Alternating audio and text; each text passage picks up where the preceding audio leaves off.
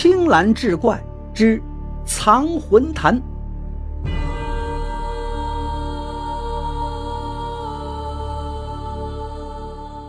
话说云南贵州之地妖术很盛，贵州按察使费云龙去往云南，家丁张某骑马跟随，途中无故坠马，左腿被摔断了。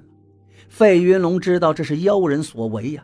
便张贴告示说：“谁能医治好张某的腿，赏钱千文。”没过多久，来了一位老者，说张某坠马是自己所为。张某在省城狗仗人势，作威作福，所以施术惩戒。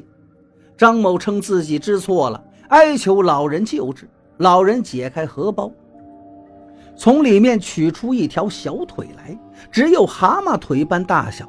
然后朝着那小腿哈出一口气，口中诵咒，将小腿扔向张某。张某随即感觉左腿恢复如初。老人领了赏钱便走了。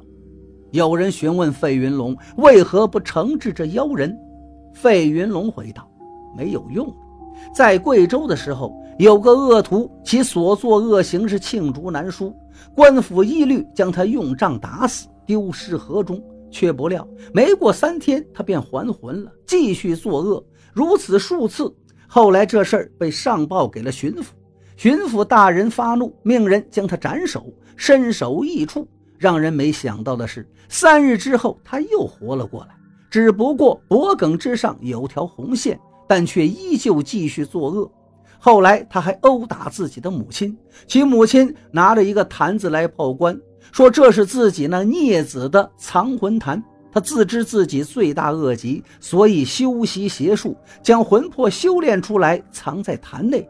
衙役们行刑不过是对他的肉身，他魂魄离身，并未受到损伤，所以可以还魂，并靠修炼的魂魄治愈自己，三日便可恢复。他恶贯满盈，现今竟然殴打起我来了。老夫我岂能再纵容于他？